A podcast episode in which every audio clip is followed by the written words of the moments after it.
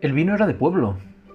Los vinos de pueblo eran de pueblo y los vinos de botella eran principalmente de vender y no tenían tantas historias.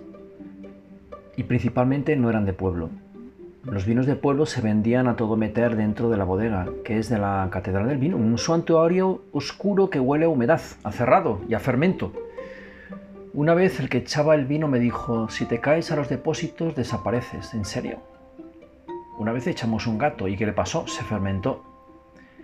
¿Pero estaba ya muerto o lo echasteis vivo? Muerto.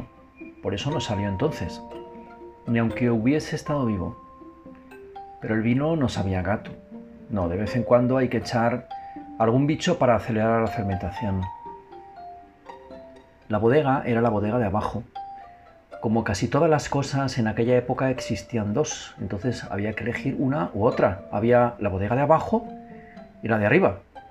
La bodega de arriba era peor, la de abajo mejor. La de arriba vendía el vino en la ciudad, en las barras de los bares, en forma de chiquitos, a gente que no le importaba mucho. A la de arriba fui alguna vez en alguna instancia, cuando cerraba la de abajo, cuando llovía mucho o por alguna otra circunstancia que no me acuerdo. Los sábados por la tarde, después del telediario, abrían y se formaban reatas de hombres con garrafones. Nos tumbábamos en el suelo y si pillábamos alguna hierba para poner el culo, mejor. Si no, en la tierra. Unos con garrafones de 5 litros, otro con 10, otros de 20. Eran los vascos. Más en concreto los guipuzcoanos, que eran la leche. A los guipuzcoanos les gustaba mucho este vino. Cuando te tocaba un guipuzcoano delante, ya te podías olvidar. Lo peor que te podía pasar era que te tocase un guipuzcoano delante. Si tenía la desgracia de llegar un poco después de uno, era un aburrimiento de tanto esperar. Abusaban.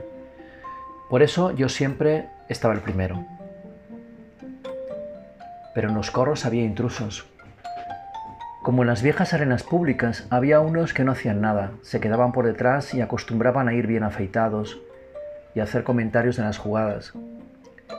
Nos parecían disminuidos, hombres incompletos, sin gracia hasta malos padres o apurando en la tragedia trabajadores problemáticos, raros en definitiva.